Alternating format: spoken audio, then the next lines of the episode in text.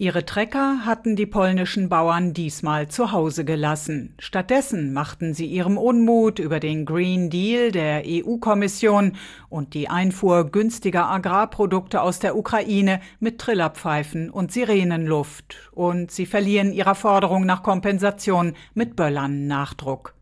Vom Kulturpalast im Zentrum Warschaus zogen unbestätigten Angaben zufolge mehrere Zehntausend Landwirte zunächst zum polnischen Parlament. Sejm Marschall Hołownia, der das zweithöchste politische Amt im polnischen Staat bekleidet, wollte dort eine Delegation der Demonstranten empfangen. Danach sollte der Demonstrationszug zum Amtssitz von Ministerpräsident Tusk weiterziehen.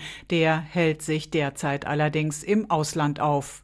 Bereits am Freitag hatte Tusk den kleinen und mittleren Landwirten Polens jedoch Hilfen in Höhe von 1,4 Milliarden Euro in Aussicht gestellt.